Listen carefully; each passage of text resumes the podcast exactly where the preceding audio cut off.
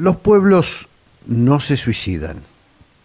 Dijo alguna vez el veterano general que con 77 años y una salud resquebrajada, decidió que sería buen momento para postularse por tercera vez a la presidencia de la nación, llevando como compañera de fórmula a su esposa, una mujer atrapada en una telaraña de alucinaciones esotéricas.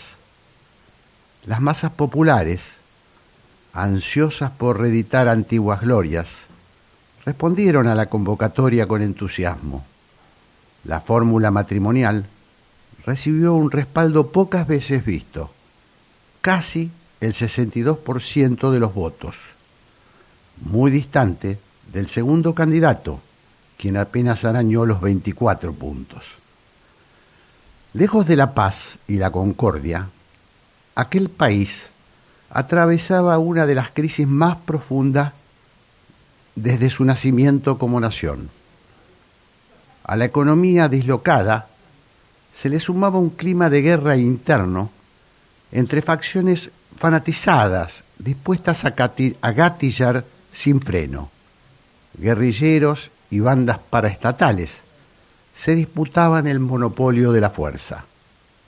Los sindicatos, los combativos y los ortodoxos apretaban la puja distributiva mientras los empresarios hacían lo propio para incrementar o al menos no perder sus ganancias. Las Fuerzas Armadas, que siempre habían actuado como reserva de las crisis políticas, se recluyeron en los cuarteles a la espera de la ocasión propicia para volver como supuestos garantes de la paz. Los acontecimientos se dieron tal cual lo hubiera podido anticipar cualquier avesado analista. El longevo militar murió nueve meses después y la primera magistratura recayó en su legítima esposa, carente de toda aptitud para gobernar. Entre los miembros del Gabinete Nacional, ratificado por la sucesora del difunto, había un ministro a quien popularmente se conocía como el brujo, y que, según lo probó luego la justicia, era, además de ministro, jefe de una asociación ilícita dedicada a cazar opositores en resonantes celebraciones macabras a la luz del día.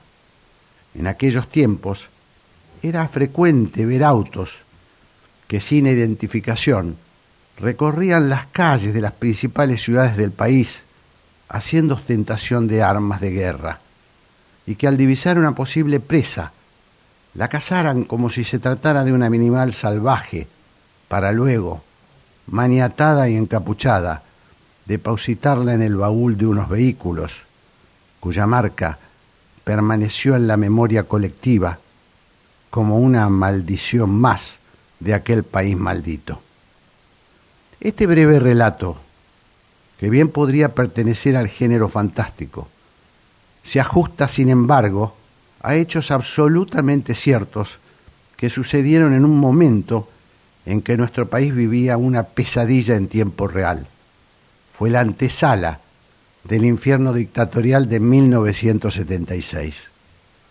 Traigo estas imágenes del Apocalipsis al solo efecto de analizar, sin caer en tremendismos ni en paralelos simplistas, para desmistificar algunos conceptos políticos como aquel, bastante generalizado en los, en los usos populistas, de que la sabiduría popular siempre encuentra el norte, que los pueblos nunca se equivocan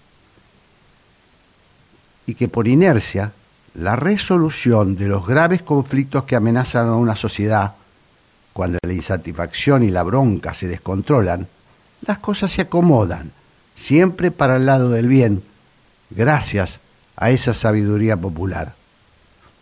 La Argentina vive hoy, como sucede en buena parte del continente, en estado de enorme descontento. La democracia está tensionada, condenada por el flagelo de una inflación descontrolada y una pobreza que crece hasta límites intolerables.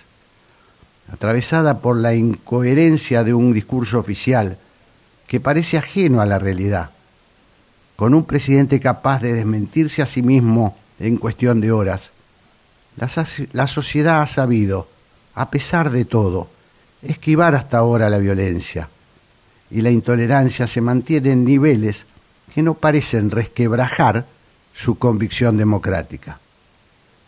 Pero no se puede ignorar de que existe un clamor popular que circula por carriles subterráneos, que abreva en la impotencia y que a pocas veces las encuestas logran descifrar en su real dimensión. Allí radica el peligro.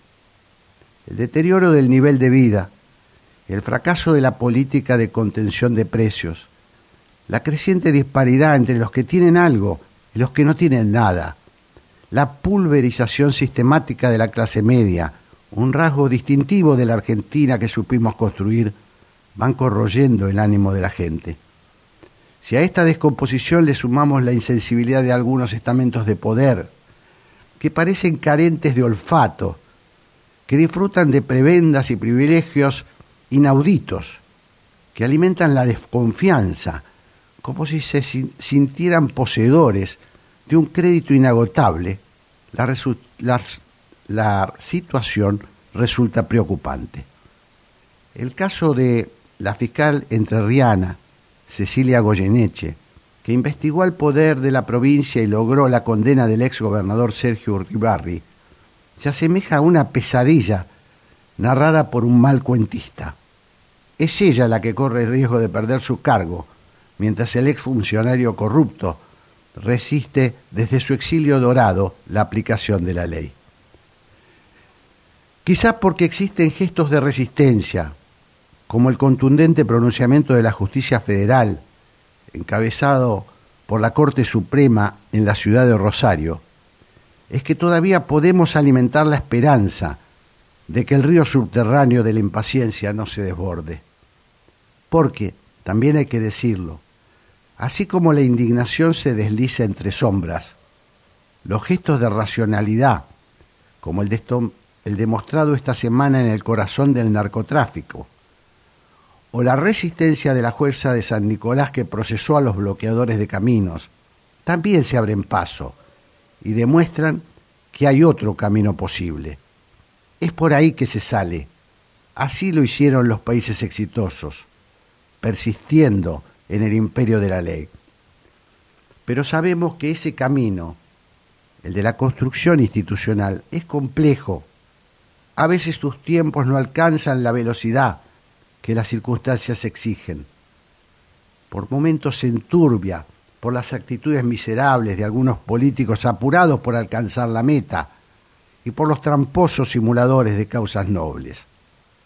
Lo peor que nos puede pasar es que la bronca nos supere y la magia de los demagogos vuelva a subyugarnos, que el ruido de los simplistas nos abrume y que terminemos embarcados en una nueva aventura mesiánica.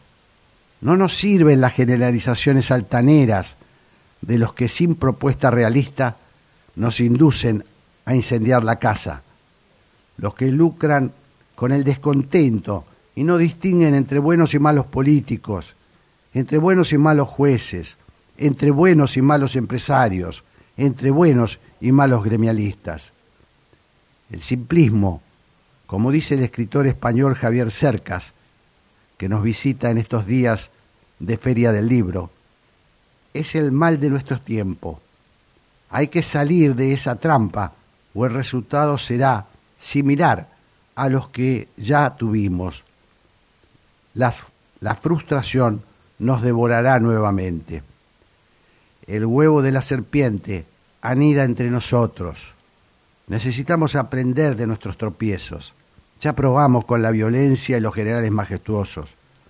También supimos abrazar el que se vayan todos y un helicóptero terminó llevándose nuestra propia dignidad. Los pueblos no son, como vende la demagogia caudillista, depositarios de una sabiduría infalible, una abstracción creada por la divinidad. Solo la persistencia en las reglas, la construcción de un sentido común, basado en la conciencia de que no hay salvadores providenciales, que los aciertos y los errores de los gobernantes no les son ajenos, permite a las naciones dar vuelta a la página de su historia. No hay atajos. Nosotros lo sabemos. Ya nos pasó. Hablar. Ceder la palabra. Escuchar. La 1110 presenta Haciendo Pie. Un programa que promueve el intercambio de ideas sin prejuicios. Haciendo Pie. Todos los domingos a las 12. Jorge Sigal, por la Radio Pública de Buenos Aires.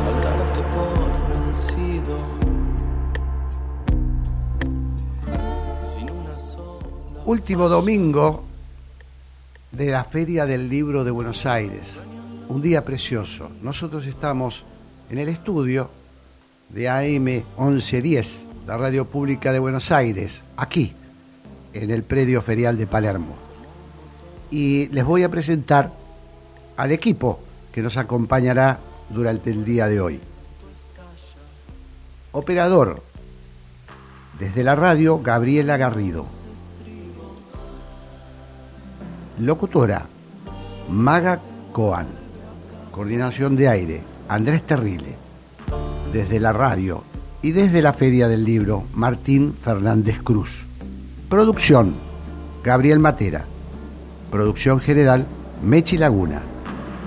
Coordinación artística, la españolísima, Raquel Aparicio. Ahora le voy a dar la bienvenida a Maga Coan y contame, Maga, porque creo que me lo comí, quién coordina hoy, aquí, en la Feria del Libro. ¿Cómo estás, Jorge? Buenos días. Buenos días para todos. En la coordinación aquí tenemos a Martín Fernández Cruz y en la operación técnica con nosotros Julieta Evangelista. Gracias por la, cubrir mi omisión.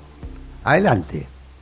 Bueno, les comento que se pueden comunicar con nosotros aquí haciendo pie a través del Twitter ingresando a arroba la 1110, todo con letras, arroba la 1110. También lo pueden hacer al Twitter de Jorge Sigal, que es arroba Jorge Sigal. Los teléfonos no los vamos a dar hoy porque estamos aquí en la feria, ya se van a habilitar cuando volvamos al estudio el domingo que viene y van a poder comunicarse con nosotros y dejar eh, los mensajes que quieran. ¿Te parece ahora si vamos a escuchar un tema musical? Pero claro. Antes de, que, antes de que venga toda la gente y se llene la feria, porque está divino el día, como dijiste, hay un poco de viento, pero está la temperatura agradable, vamos a escuchar justamente a Dijon que nos dice toda la gente.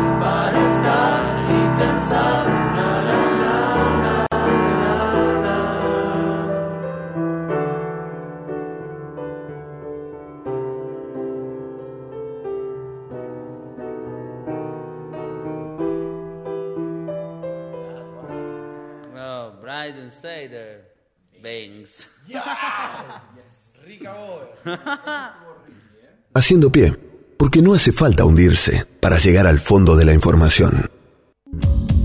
Operación Masacre es el primer programa de libros de periodistas de la radio argentina. Así es, hace siete años que venimos haciendo aquí Operación Masacre por la 1110 los domingos a las 20, porque aunque usted no lo crea, los periodistas a veces nos damos el tiempo para escribir investigaciones periodísticas, para escribir novelas, para escribir ensayos y hasta para escribir poesía. Operación Masacre los domingos a las 20 por la 1110 es programón.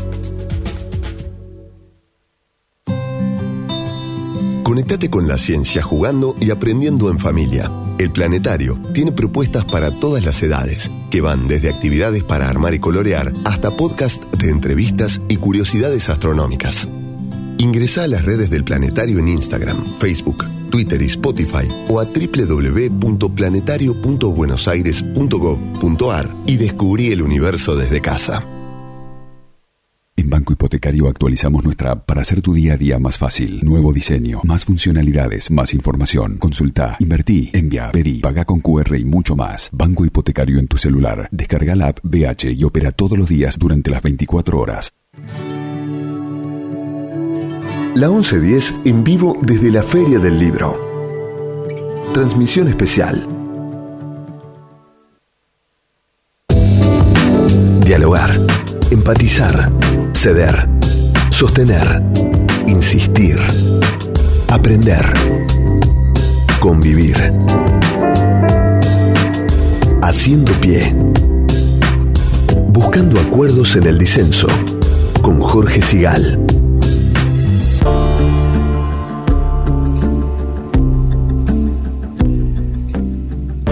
Él es eh, director en educación y profesor de la Universidad Torcuato Di Tella. Durante muchos años fue maestro en escuelas públicas en Buenos Aires. Es además uno de los miembros de Parasofía, colectivo de pensamiento, experimentación, investigación y formación dedicado a comprender los procesos disrupción creativa que se están operando globalmente en el campo de la educación. En Twitter es arroba acelera redu, acelera redu. Y estoy entonces recibiendo en Haciendo Pie al doctor Mariano Narodowski. ¿Cómo estás, Mariano? Un placer. ¿Qué tal? ¿Cómo te va? ¿Qué decís? Tanto Muy tiempo. bien, muy bien. Eso.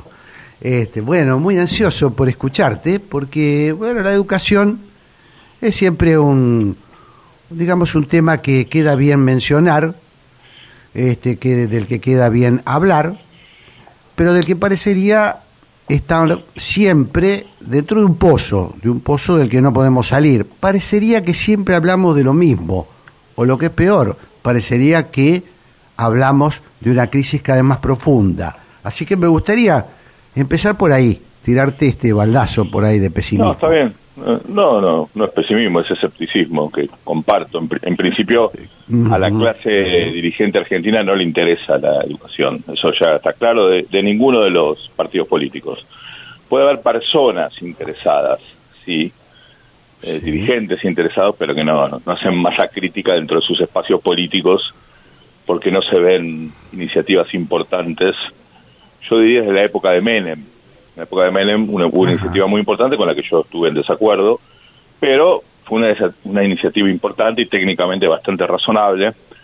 Eh, desde ahí, desde el año 94, 95, eh, ningún gobierno nacional tuvo nada que se parezca a una actitud seria y responsable respecto del tema educativo. Y convengamos también que otros sectores de la sociedad, dirigenciales como empresarios, sindicatos, CGT, CTA, no sé, iglesias, medios, tampoco tienen interés por la educación. Así que ahí, tenemos un problema bastante importante. Pero me parece que lo, lo positivo que está sucediendo en estos últimos meses es un cambio en un sentido que es que primero ya es muy difícil negar el colapso de la educación. Durante mucho tiempo el colapso de la educación se lo negaba, se decía, bueno, no es tan así, es más complejo, eh, tenemos algunos datos que son positivos, que obviamente los tenemos, pero bueno, en el balance no, pero bueno, se negaba, se trataba de minimizar, esto ya no hay nadie de ningún sector político que lo, que lo minimice. Segundo problema, las segunda cosa positiva quiero decir, las principales explicaciones que se le daban a, los problemas educativos vía populismo o vía neoliberalismo demostraron ya, todo el mundo sabe que esto ya es completamente insuficiente para entender lo que pasa. Entonces, eh, eh, digamos, a, escudarse atrás de estas palabras que muchas veces son muy vacías, eh, bueno, la verdad que no, no, no, merece mucho para el análisis, no, no aporta mucho. Y tercer elemento importante también, que ningún sector político ya le puede echar la culpa al otro sector político, porque todos gobernaron a nivel nacional, todos gobiernan en las provincias, y no hay demasiado para destacar. Hay experiencias importantes en algunas pocas provincias, pero son más bien acotadas y muy lejos de sacarlos de la situación de colapso en la que estamos. Así que efectivamente yo comparto el escepticismo, aunque estos elementos que estos tres elementos que te mencioné me parece que abren la puerta para un para un debate un poco más interesante. Estoy hablando con el doctor Mariano Narodowski y estamos tratando de desentrañar, de entender un poquito eh, por qué algo que todos mencionamos, que todos nos preocupa, que todos decimos que por ahí se sale, eh, sin embargo, ha quedado, sigue quedando relegado, que es la educación en la Argentina. Y hay un dato eh, de una investigación que, si no me equivoco, has hecho vos, Mariano, con tu equipo, eh, que cada 100 personas que ingresa a la escuela secundaria, solo 16 sale a tiempo y este, con, con bajos rendimientos, ¿no? O, una parte, o mejor dicho, el resto con bajos rendimientos. Yo eh, eh, vuelvo a, tu, a tu introducción, a, esta, a esto que coincidimos de, cierto escepticismo, y te pregunto, eh, es una pregunta que me hago yo, ¿no? que sigo el tema educativo porque mi, mi, carrera periodística comenzó como, como especialista en temas educativos, y yo te podría decir que desde el comienzo de la democracia, Mariano, yo no conozco otra área del, del gobierno que se le haya entregado de alguna manera a los especialistas.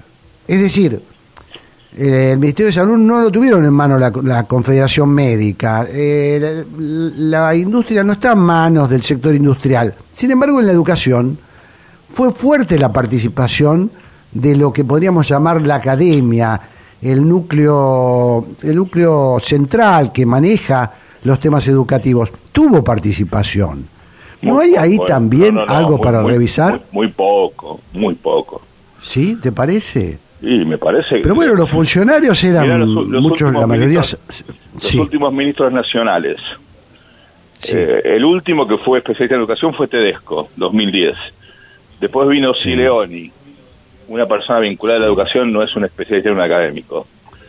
Eh, Bullrich en su vida pisó un aula, no tiene idea, no tiene idea de lo que es la parte académica. Finocchiaro que es un abogado, que tampoco. Trota. No, me refiero a los equipos técnicos, ¿no? Me refiero a que siempre... los equipos técnicos del Ministerio de Salud también tenés especialistas de salud. Eh, en, los, equipos técnicos de industria también tenés especialistas en industria. Eh, el problema es que el, las cabezas de los ministerios eh, en el caso de educación, en general son personas que no...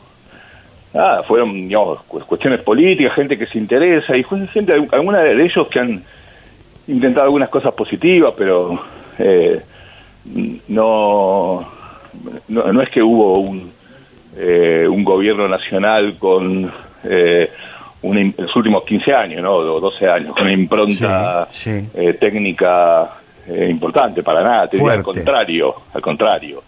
En, las, en los años 2000 sí, eh, Filmus y Tedesco sí, eran personas del campo educativo, eh, fueron gestiones que yo he criticado mucho por varios motivos, sobre todo por la pérdida de grandes oportunidades, pero comparado con lo que vino después, querido Jorge, la verdad que no, no, es, eh, era, es muy distinto, muy distinto, era otra calidad, otra calidad técnica. es cierto que la, el, los problemas no eran tan complejos como ahora, pero no, no, me parece que no, es incomparable.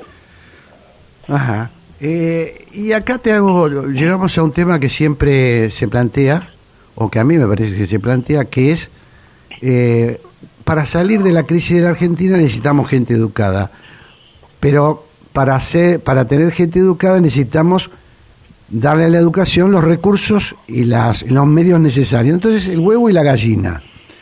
y finalmente no hacemos ninguna de las cosas. Digo, no hacemos, está a la vista, están a la vista los resultados.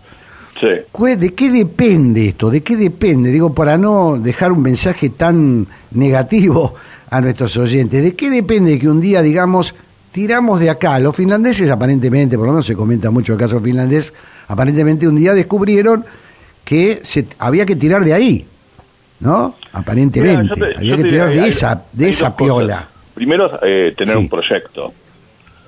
Tener un ah. proyecto, qué queremos hacer con la educación y que ese proyecto tenga un nivel de consenso eh, importante. Eh, si, no sabemos qué queremos, eh, si no hay un consenso, no, no académico, sino político, un, consenso de la política, y ese consenso que tampoco está en el tema del dólar, de la inseguridad, no solo el tema educativo, obviamente. Claro. Pero ya que se llenan hablando tanto de que de que el problema de la educación es más importante que el del litio que de vaca muerta, como a veces he escuchado decir algunos políticos. Sí. Bueno, entonces que dejemos de lado las diferencias políticas y nos pongamos a trabajar en serio en un proyecto educativo a 10 años eh, con la idea de, de, que estas cuestiones de financiamiento, estas cuestiones técnicas, bueno, lo que sea encaje dentro del proyecto nacional. Mira, yo te voy a dar un, ejemplo tremendo de, de cómo no se puede lograr eso en el año 2000, eh, fin de 2016, principio de 2017, el ministro Woolrich propuso un plan maestro, un plan de 10 años con 108 medidas. La verdad que el plan era muy malo técnicamente, la verdad que ahí, cuando vos me decís que, que había alguien de la academia, yo digo, bueno, no sé, no sé qué colega estaba ahí, porque el plan era, técnicamente era, era muy malo, pero yo le reconocí al ministro Woolrich la audacia y la honestidad de poner un plan a discusión y él lo puso a discusión a nivel a nivel nacional y intentó hacer mesas, bueno, el plan estaba ahí sobre la mesa. El ministro Burrich se va a ser candidato a senador de la provincia de Buenos Aires y lo reemplaza el ministro Finocchiaro. Mismo partido incluso, mismo partido. Sí. No existe más el plan el maestro, se terminó el plan maestro. Asume Finocchiaro y se terminó.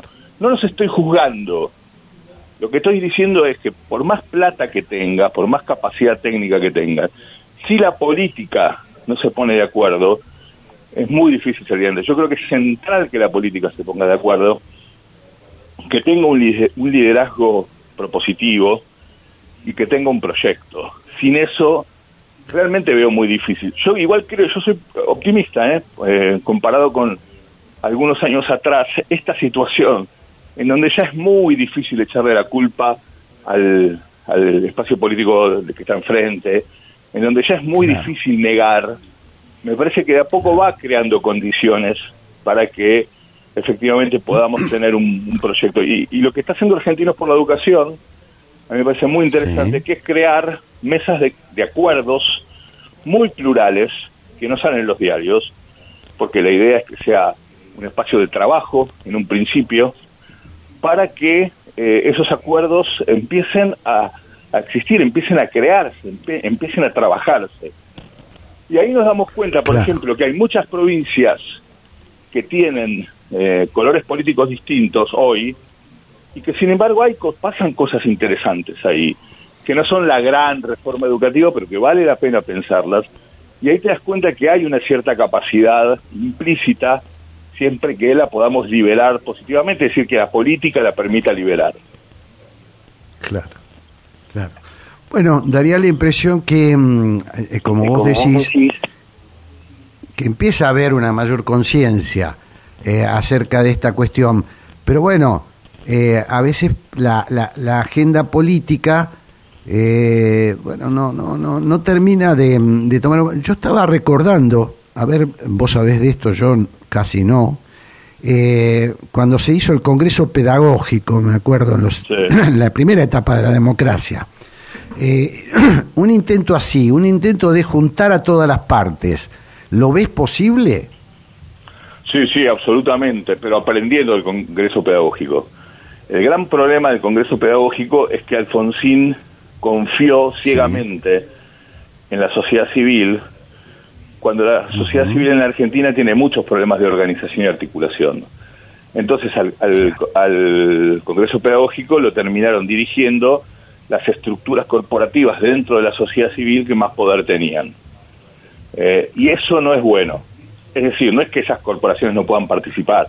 La iglesia, los sindicatos docentes, etcétera, está bien, es lógico, pero los mecanismos de participación tienen que entender que la voz de un papá, de una mamá, de un estudiante frente a la voz de una corporación obviamente es minúscula. Entonces, me parece que habiendo aprendido esa lección, porque después nunca más hubo una cosa así, excepto lo que propuso hacer Esteban, ¿no? En el, en el 17, que finalmente no, prosperó, eh, hay que buscar la vuelta para que eso no ocurra, pero sí, la movilización social es fundamental. Vos pensás que, ¿cómo puede ser que las clases medias creamos, pensemos, que mandándonos a, a nuestros hijos a escuela privada nos salvamos? Yo lamento informarle, yo también tengo hijos chiquitos que van a escuela primaria privada, lamento y les informo a mis colegas papás y mamás de la escuela, no nos salvamos. Si vos mirás el rendimiento de las escuelas, incluso privadas, que es mejor que el de las públicas, eh, incluso medio por nivel socioeconómico, lo comparás con el nivel de un país, digamos, a ver, para decirlo más rápidamente, las clases altas argentinas tienen un nivel educativo comparable a las clases bajas de España, según las pruebas PISA 2015. Entonces, tampoco, claro, tampoco hay una élite, no estamos formando una élite educativa, ni siquiera eso. Entonces es central la movilización social y sobre todo es central que los sectores medios se pongan a la cabeza, porque los sectores eh, populares, los sectores más vulnerables, lamentablemente tienen otras prioridades, como básicamente la, subsistencia al día siguiente. Eh, además, las clases medias tienen más experiencia educativa, ellos, los papás, las mamás ya fueron a la escuela, por ahí fueron a la universidad, saben de qué se trata y entienden mejor el problema.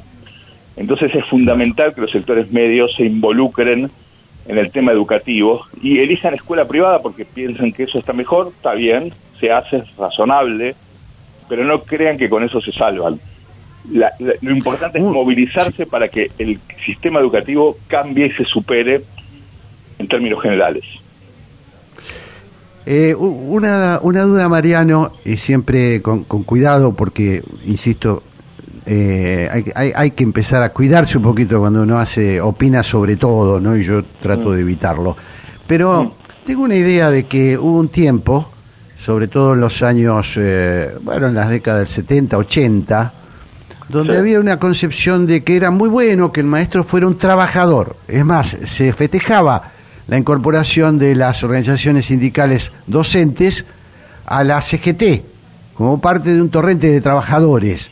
Hoy da la impresión que estamos hablando de la necesidad de una profesionalización mayor. Es decir, tampoco tiene nada de malo este, que pretendamos que nuestros educadores, como nuestros médicos o nuestros veterinarios, tengan una formación superior. ¿Cómo estás vos en esa, en esa, eh, se entiende la pregunta? Sí, perfectamente y, coincido con el, con el subtexto de lo que me estás preguntando. Eh, a ver, eh, necesitamos mejores docentes y mejores docentes implica una formación terciaria universitaria de excelencia de cuatro o cinco años en la universidad o en el terciario. eso hoy no lo tenemos porque no es una formación de excelencia en muchos casos, en muchos otros sí eh, pero efectivamente em, hay una identidad docente en la Argentina que se ve como trabajador de la educación y solo como trabajador de la educación. Y no se ve como un profesional un, poco más vinculado al compromiso con los resultados.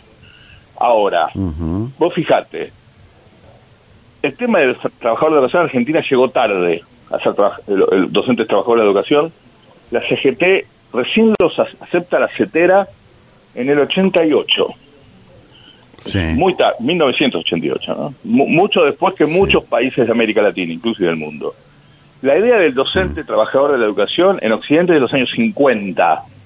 Acá llegó tarde porque había la idea del docente apóstol, liberal, eh, mm, digamos, embajador del Estado en, en la pobreza, en su carácter civilizatorio. Entonces también llegó tarde. El problema es que sobre esa base que es correcta, o por lo menos que es así funciona en todo el mundo, eh, no se construyó una cuestión profesional y por lo tanto quedaron vinculados en muchos casos a las identidades sindicales.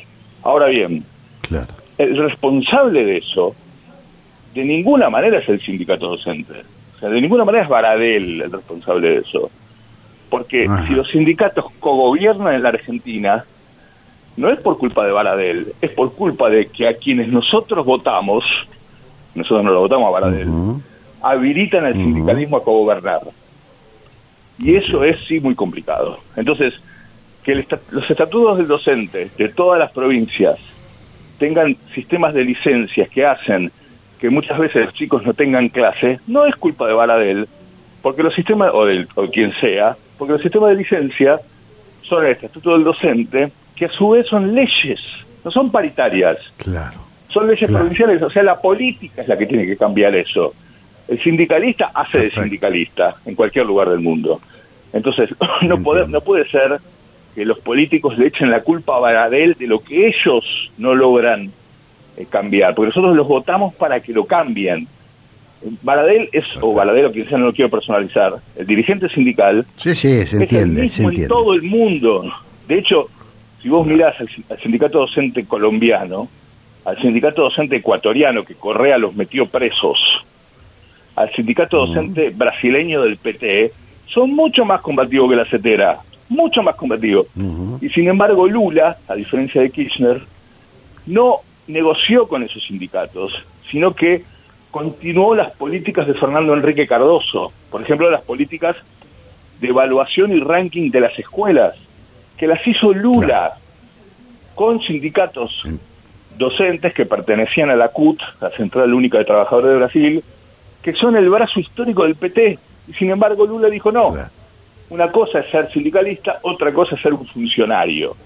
Esa diferencia eh, acá no la tenemos y lamentablemente en, en muchos gobiernos, y no solo kirchneristas, hay una connivencia explícita o implícita entre el, el, el funcionariado al que nosotros votamos, por interpósita persona, por el gobernador, por el jefe de gobierno, por quien sea, con los dirigentes sindicales a quienes nosotros no votamos. hasta que no tengamos en cuenta eso, también va a ser muy difícil salir adelante. Estimado Mariano Narodowski, eh, te agradezco muchísimo, me quedaría horas hablando con vos, pero bueno, tenemos límites de tiempo. Lo vamos a repetir en algún momento porque es un tema que indudablemente nos preocupa y le preocupa a la sociedad argentina. Por suerte, cada vez más. Así que te mando un abrazo y te agradezco mucho este tiempo que me has dedicado. Nos vemos cuando quieras. Ah, hasta pronto, Mariano. Vuela esta canción para ti, Lucía, la más bella historia de amor que tuve y tendré. Es una carta de amor que se lleva el viento pintado en mi voz. A ninguna parte, a ningún buzón. No hay nada más bello que lo que nunca he tenido.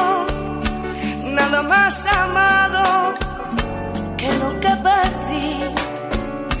Perdóname si hoy busco en la arena esa luna llena que arañaba el mar. Si alguna vez fui una vez de paso,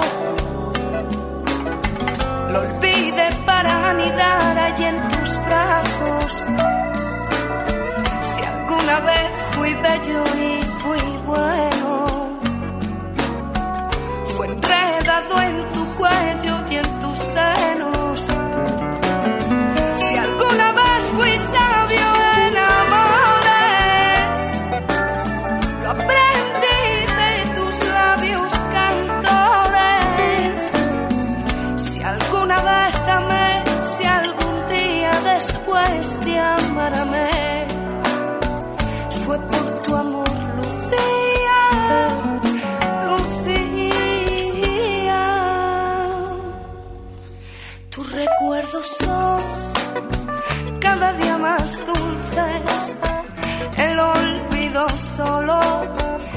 se llevó la mitad y tu sombra aún se acuesta en mi cama con la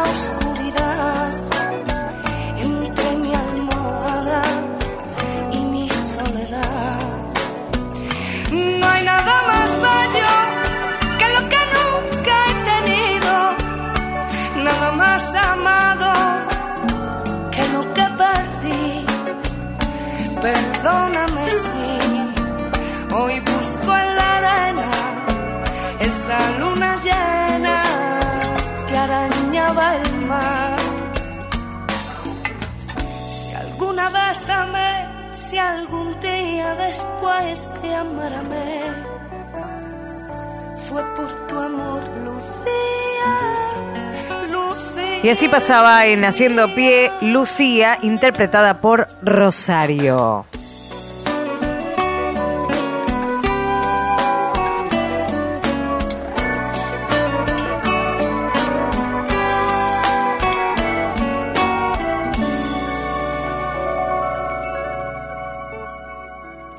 Haciendo pie, domingos a las 12, en la 1110. Hola, soy Graciela Fernández Meijide y el programa que yo conduzco se llama ¿Por qué? Y el por qué es esa pregunta que desde muy chiquito hacemos para indagar y en este caso es sobre la actualidad nacional generalmente, aunque a veces las fronteras no nos detienen y nos vamos un poco más allá. Repito, este programa va los domingos a las 14 horas. Los espero. Existe más de una manera de dar vida. 6.000 argentinos esperan. 40 millones. Podemos ayudarlos. Todos podemos dar vida. Comunicate al 0800-555-4628 www.incucay.gov.ar Es un mensaje del Ministerio de Salud, Presidencia de la Nación. Descarga la nueva versión de la aplicación Vea Medios y escucha la 1110 con la mejor calidad desde tu celular, iPad o tablet. Para no perderte un segundo de todo lo que la radio de la ciudad tiene para ofrecerte, Vea Medios, la aplicación que te acerca a los medios públicos de Buenos Aires, estés donde estés.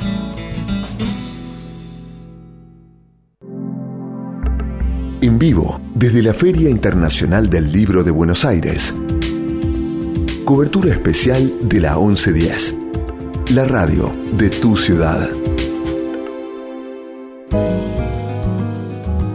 Haciendo pie. Un programa que acerca.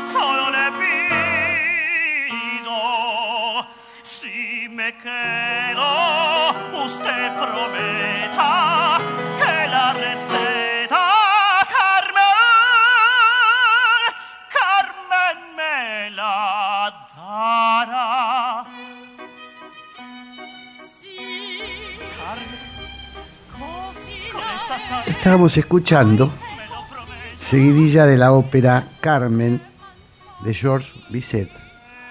Y lo hacemos para introducirnos a un momento muy especial que nos da calma para hablar de algo muy particular y con alguien muy particular. Vamos a encontrarnos ahora con María Jaunarena. Ella es directora escénica, vestuarista y dramaturga, directora eje- ejecutiva de Juventus Lírica y acaba de hacer una enorme experiencia con un espectáculo Nadie duerma, disparate lírico en un acto, justamente de la seguidilla de ópera Carmen de Bizet, en el marco del séptimo Festival CONEX de la Música Clásica 2022. Estamos hablando, para que se entienda bien, de ópera para niños, de llevar la ópera a los chicos.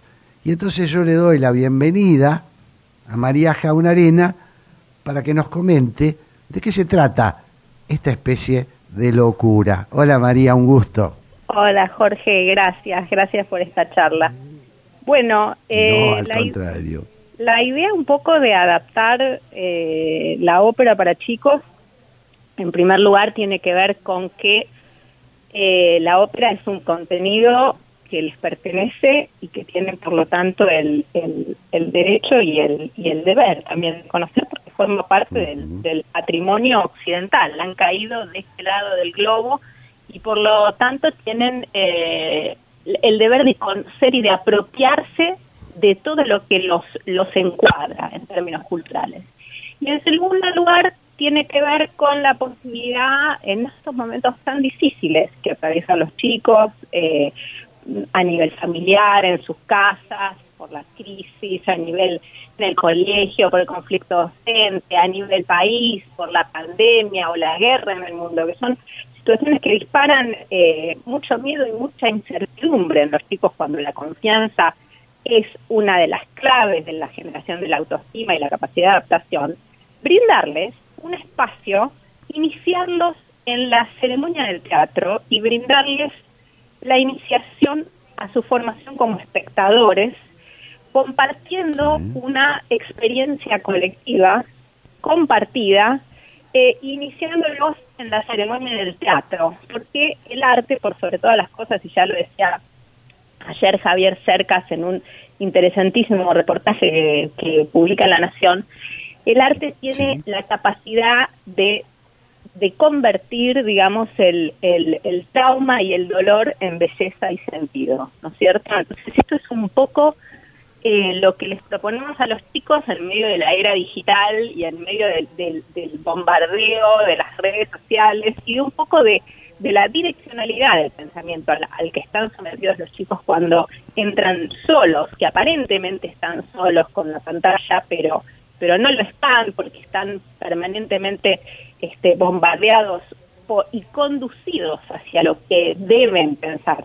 El teatro claro. es, un, es un ámbito que propone un espacio de reflexión y de construcción y de desarrollo de la propia sensibilidad y de la propia individualidad, porque a lo mejor lo que el actor interpreta o lo que el cantante canta sobre el escenario plantea una situación que a ellos les pasa o que a un conocido de ellos les pasa, pero no podían verbalizar.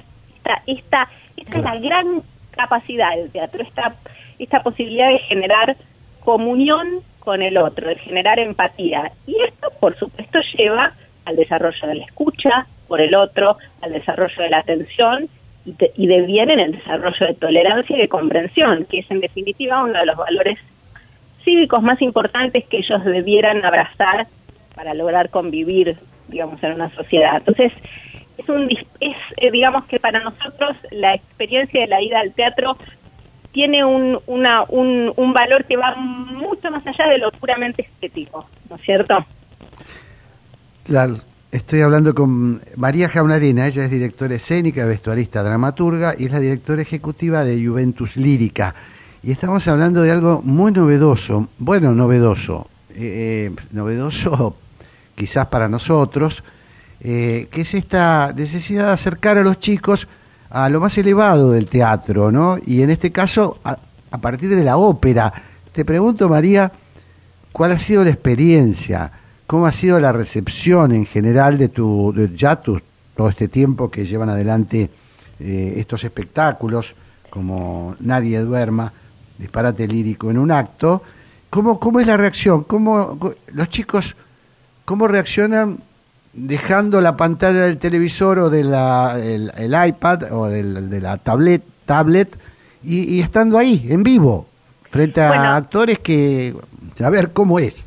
La recepción siempre es sorprendente y siempre es increíble porque... Eh, porque la música es increíble, es decir, la música, en palabras Claro. del, del compositor eh, alemán eh, Karl Maria von Weber, es, es el, el verdadero lenguaje universal. Tiene la capacidad de conectarse con los chicos más allá del lenguaje. Entonces, en, un, en a veces en edades donde el chico no puede verbalizar lo que le pasa, la música transmite emociones y comunica mucho más allá de la capacidad de la aprehensión del lenguaje. Entonces, ya de movida partimos con una herramienta fuertísima que es la música y qué es música, ¿no es cierto? Porque estamos, Nadie Duerma tiene 20, digamos, hitazos del repertorio lírico universal, pero también con experiencias anteriores que yo tuve, tanto eh, con La Cenicienta o El Barbero de Sevilla de Rossini o la misma flauta mágica de Mozart, el poder de comunicación de la música con chicos de tres años, por ejemplo,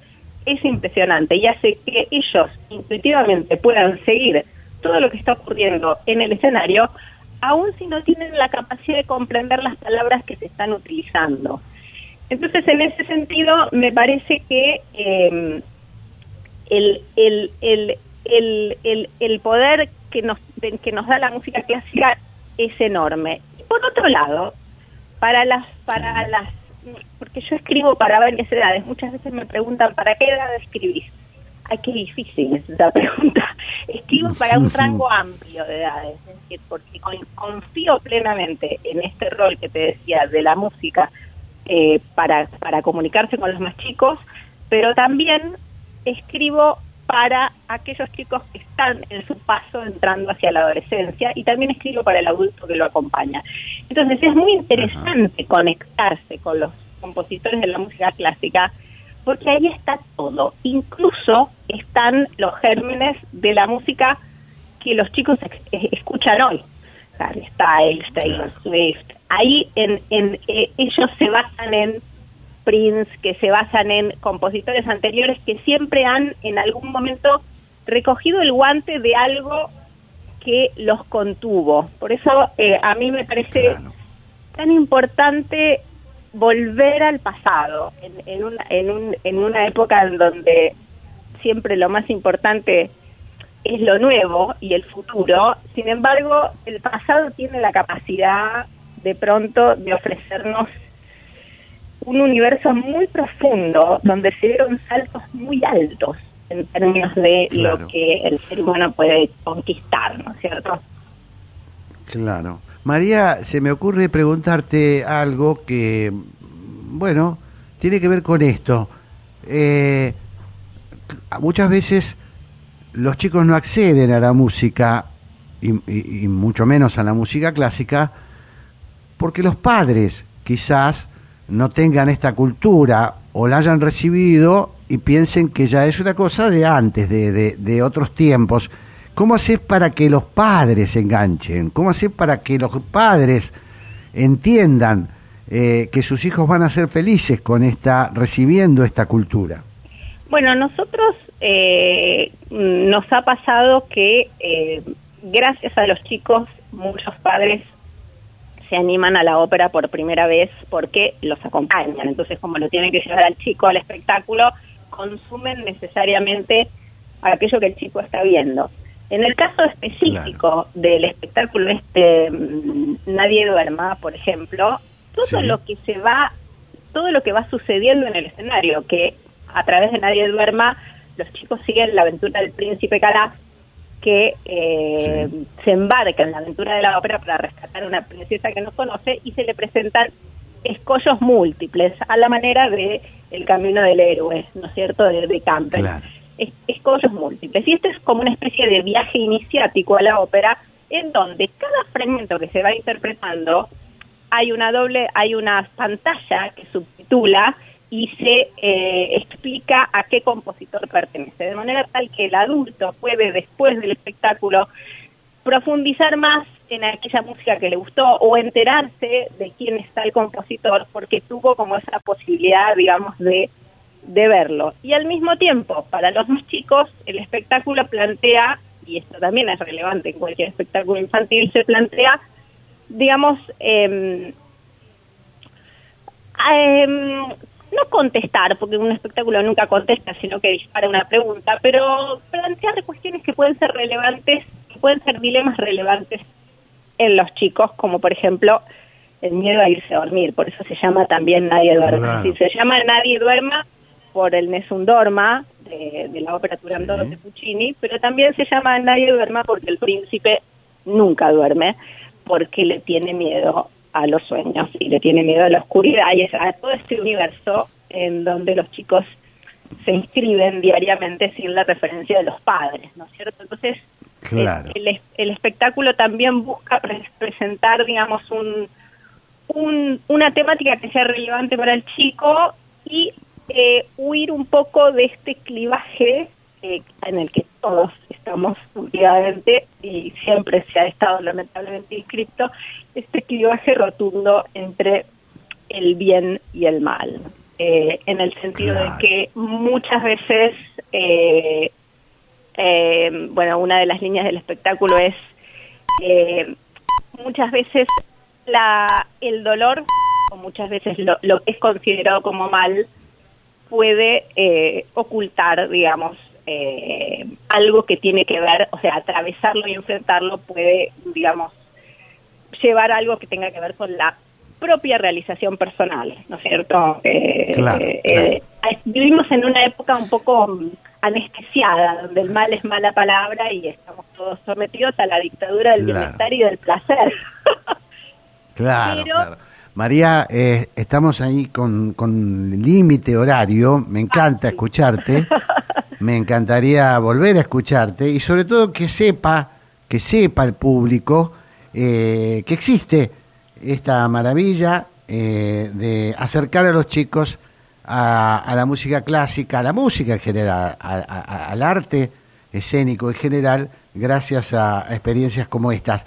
Eh, así que vamos a comprometernos a, encontrarnos de nuevo en algún momento para que sobre todo nos puedas ampliar dónde pueden acceder a estas cosas. ¿eh? Dale, genial. Gracias, Jorge. Bueno, te, te mando un gran abrazo y muchas gracias por, Un por, abrazo. esta- contarnos estas historias. Gracias. Chao, chao. Chao, chao.